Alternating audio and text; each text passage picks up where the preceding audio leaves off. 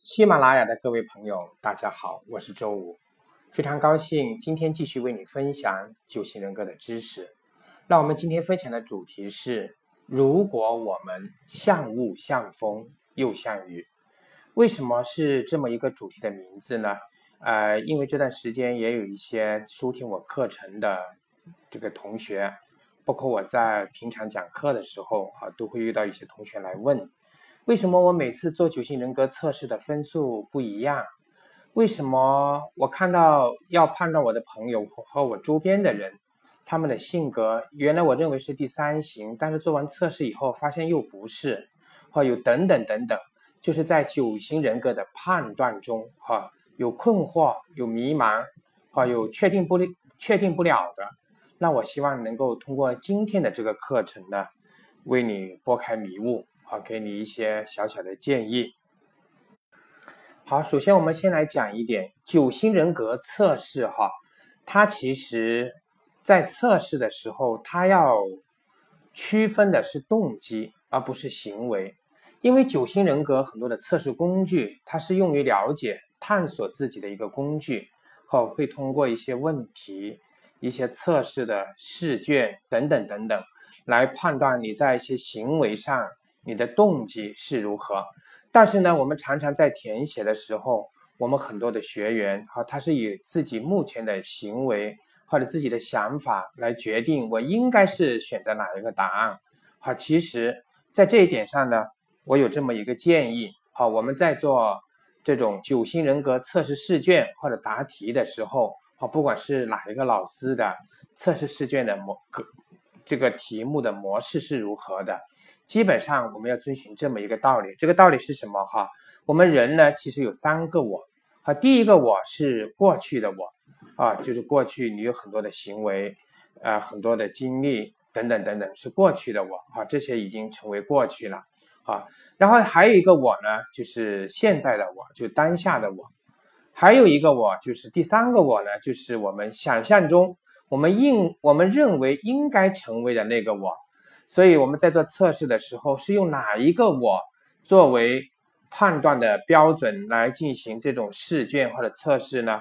我们应该以过去的我来做判断，因为过去的我在很多的行为里面，我们的选择已经有过实现了，和已经是一个真正你去实现过的。那现在的我呢，可能你当下来判断的这个想法可能又不一样。还有一个就是你认为你应该成为的我，但实际上并不是你自己目前的所做的所为的我哈，只是你应认为我应该这样子选择。那这个你认为应该的这个我呢，不一定你已经完全符合了。所以首先第一点，我们在做九型人格测试的时候，我们要选择的这个我是过去的我啊，因为已经有大量的行为。动机已经有过累积，哈，已经有过这个经历，所以我们要用选择过去的我，在这个这些题目面前，我们是如何做的啊？所以我们在这一点上，如果选择过去的我在答题的时候就比较准确。好，第二点我们要选择的就是要想说的就是，我们刚刚也提到过哈，九型人格它区分的。九型人格分为九种类型，哈，它区分的呢，不是你的行为，而是你这个行为背后的动机是什么，好，一定要注意哈。九型人格我们区分的是动机，而不是行为。那我们举个例子，比方同样有九种性格不同的人，哈，正好九个人，他们是不同的性格。那我们举个例子，比方有一个老奶奶要过马路，好，这个时候。我们九个人也许都会扶着老奶奶过马路。那如果单从从这个行为上来分析呢？那这九个人的行为是一样的。如果我们的测试题是你看到老奶奶，你会不会扶她过马路？那如果大家的选择，第一个我们刚才讲的话，如果是我们说我们认为的我，那这个认为这个要符合道德标准或者道德规范。好，我们出于良心发现啊等等，我们认为应该过送他过马路。这首先，如果是我们用我们认为的应该要成为的我去选择，那肯定会有问题。好，还有一个就是我们真正的每一个人都选择了，哈，去送老奶奶过马路，但是呢，这样一个行为背后，每个人的动机是不是一样的？好，我们来注意，我们来区分一下哈。我们先从第一行开始。那第一行如果要送老奶奶过马路，那他的动机是什么？啊，当然我们说这是举例哈，不一定完全是这样。啊，老第一行人送老奶奶过马路，为什么？他认为社会的准则是这样。第一行的人，他们要做的就是要遵守标准和规范，和社会准则是这样，那所以他们要送老奶奶过马路。好，第二个，第二行助人型的，因为他们在帮助别人的过程中找到了自我的一个价值，所以呢，他们要送老奶奶过马路。他们主要是在这个行为里面能够找到自我的这个价值的实现，啊，觉得自别人需要自己。那第三型的人也会送老奶奶过马路。那我们说第三型，大家以前也听过老师的课。第三型为什么？他觉得送老奶奶过马路，嗯，有成就感啊，觉得今天做了一件很有意义、很有价值的事。好，可能送完老奶奶过马路，他还跟老奶奶照张合影发到朋友圈。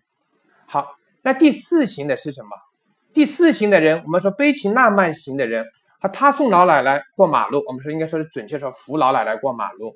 他为什么扶老奶奶过马路？哈，我们说是不是他看到老奶奶过马路，哈，站在这个马路边上，啊，这个眼神也不好，然后呢，这个车流车往，好看到的这个样子很孤单，啊，我们说悲情浪漫的心，马上会想到自己这个五十年之后，啊，一个人孤独寂寞的站在马路边，他就想着自己，哇，一下顾影自怜，哈，立刻把这种情绪也投放在这件事情上面，啊。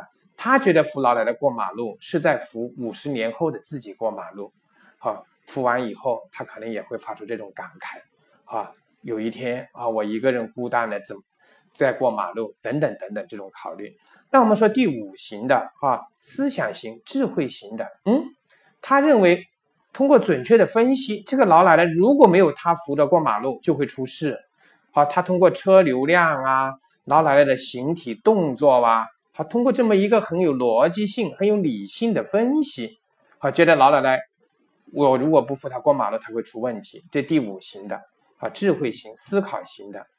第六型的，我们说的是有两种，哈，CP 六和 P 六，正六型和反六型，他们是疑虑型的。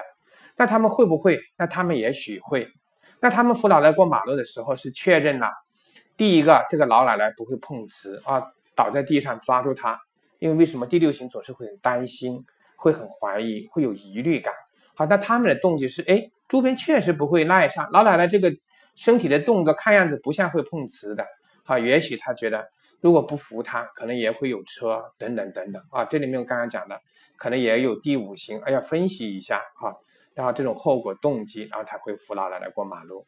那第七型的呢？哎，他是今天开心，他就觉得就要扶老奶奶过马路，他觉得这是很有意义。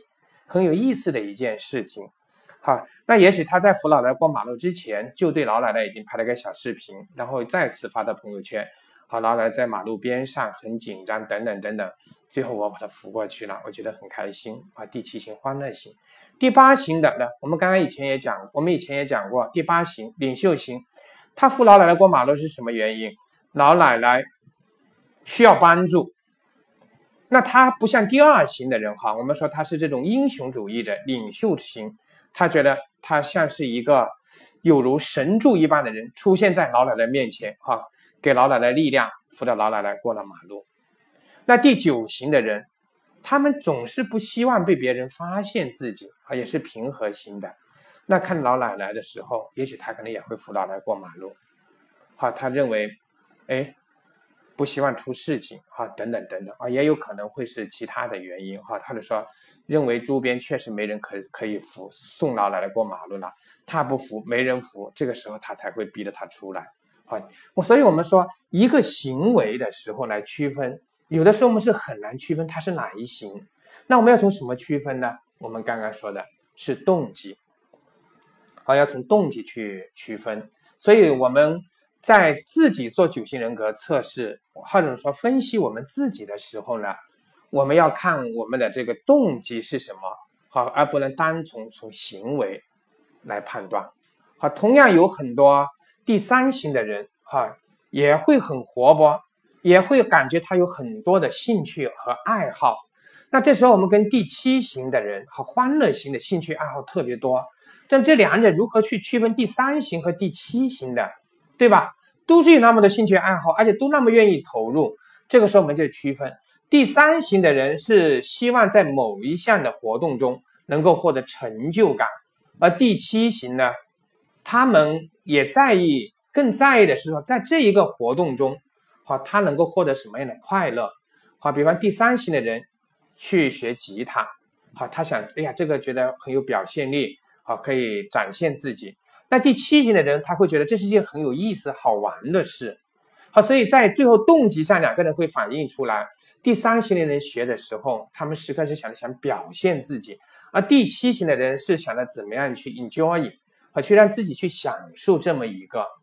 好，就像同样跑步，第三型的人后面可能会追求这个跑步的公里数、跑步的速度等等等等表现。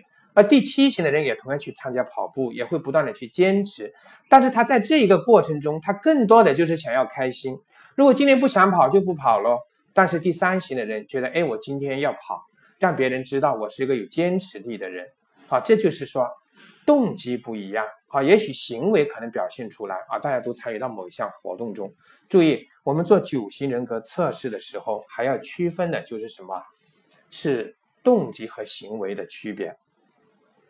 另外一点，我们还要注意的哈，就是为什么我们说我们常常无法。准确的去判断自己是哪一型性格的人，好，也就是我要讲的第三点。第三点是什么？哈，我们说九型人格的时候，我们会说，啊，我们在某一型上面，我们的九型人格会有上升和下降的趋势，啊，会有上升和下降的趋势。啊，比如我们之前讲过第二型助人型，哈，当他们处于安定和人格提升的时候，什么叫安定和人格提升呢？有安全感。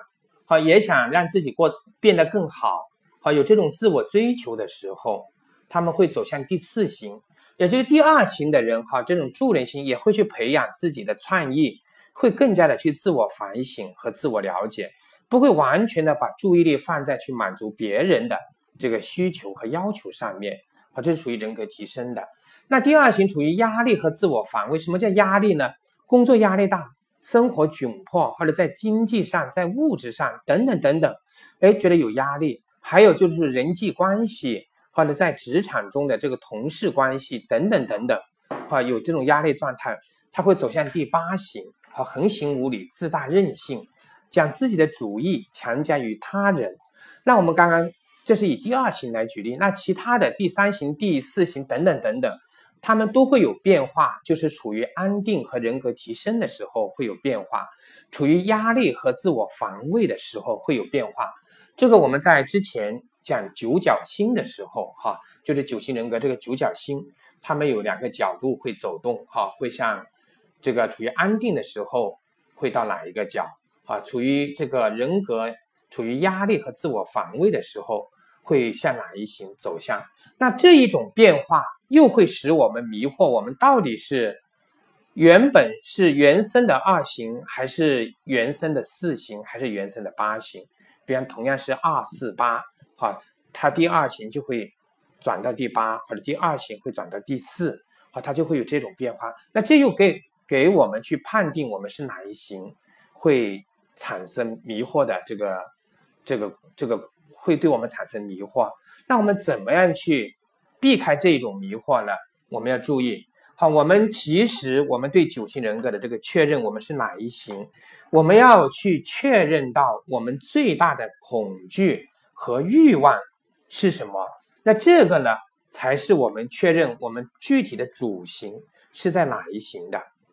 怎么样去确认到我们的我们的基本的欲望和基本的恐惧是什么呢？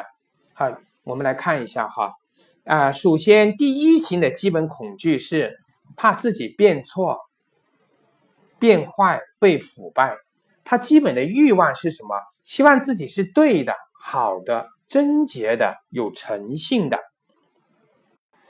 那第二型的基本恐惧是什么？不被爱、不被需要。好，他的第二型的基本欲望是什么？感受爱的存在。第三型的基本恐惧是什么？没有成就，一事无成。第三型的基本欲望是什么？感觉有价值，被接受。那我们就拿一二三型来举例。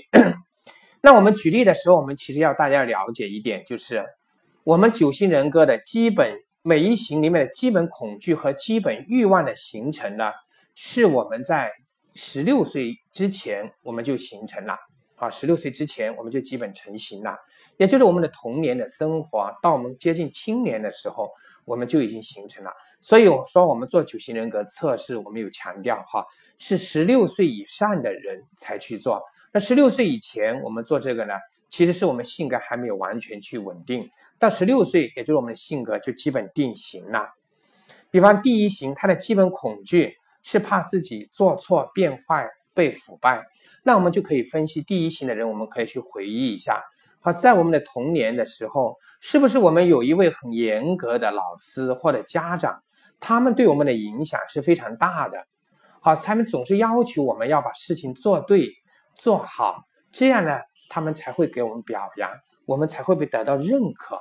因此，在我们童年，在我们十六岁之前呢，我们的基本欲望就是希望自己是做对的。好的，是一个有诚信的人，遵守次序的人。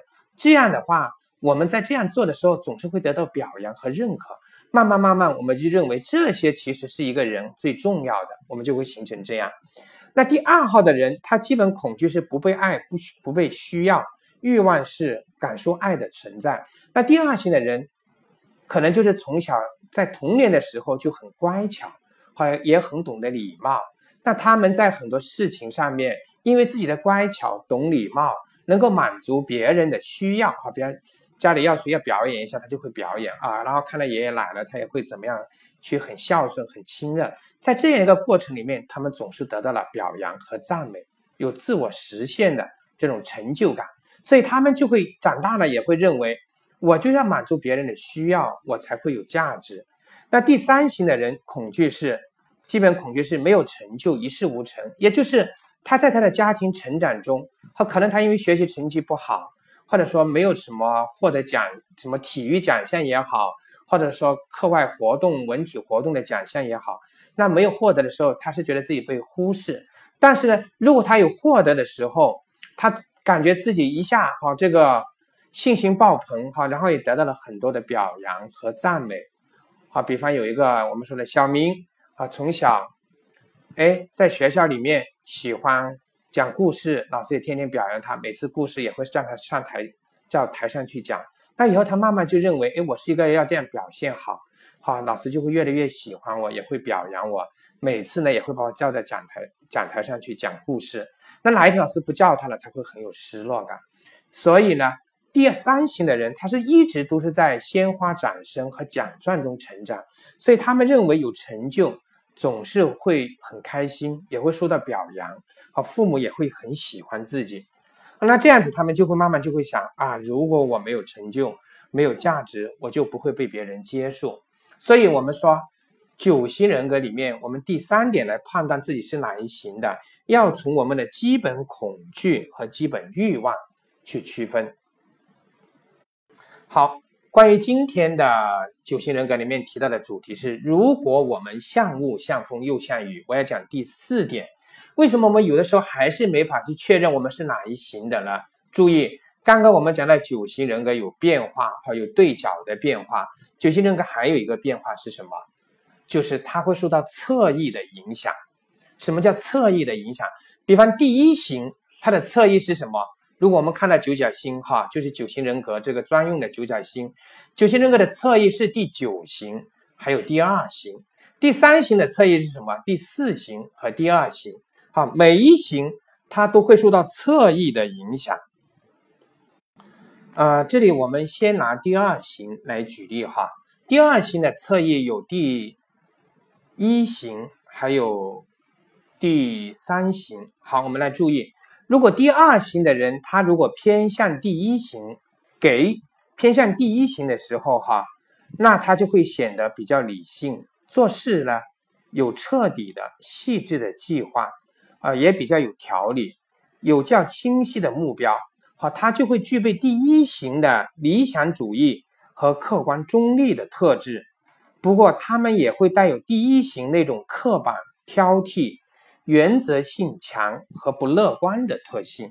也就是第二型，如果它偏向第一型的话，它会有这些特质。好，它不单是一个纯粹的第二型的，它有偏一型的这个特质。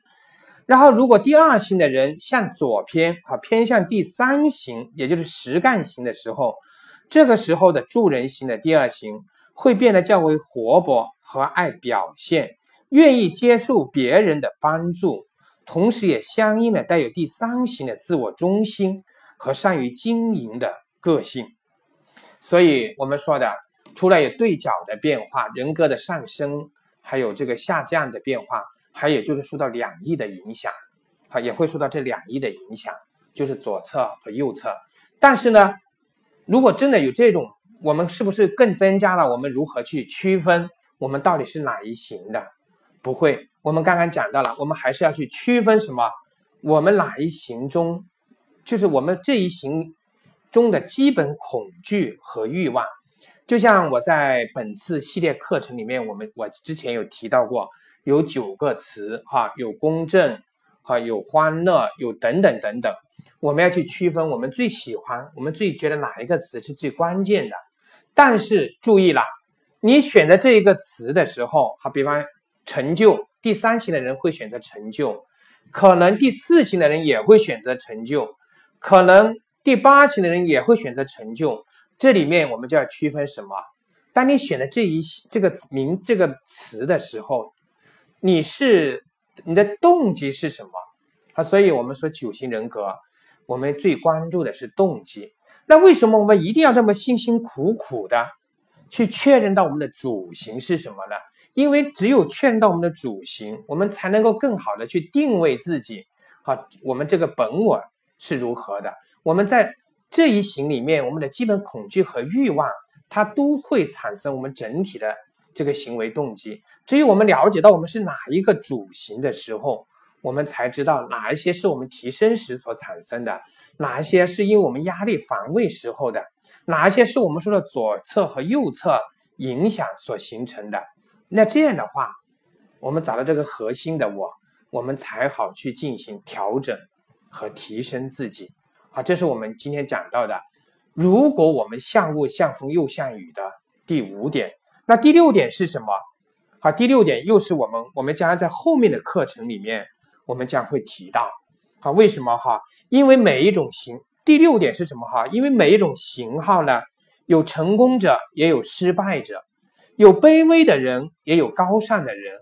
哈，比如李嘉诚啊是。第二型的哈，他拥有很高的身家，可能我们在路边一个乞讨的人，他也是第二型的哈。所以说，每一型里面有成功者，有失败者，有卑微的人，也有高尚的人。好，这其实就是九型人格的发展层级理论。所以我们会把每一种型号分成一到九等，第一等是心理最健康的，是最容易取得成功的。好，我所以。这个我们在后面的课程会讲，我们自己到时候我们也会把这个表好发出来，我们可以看我们自己活在哪一个等级，看看自己的发展方向是如何的。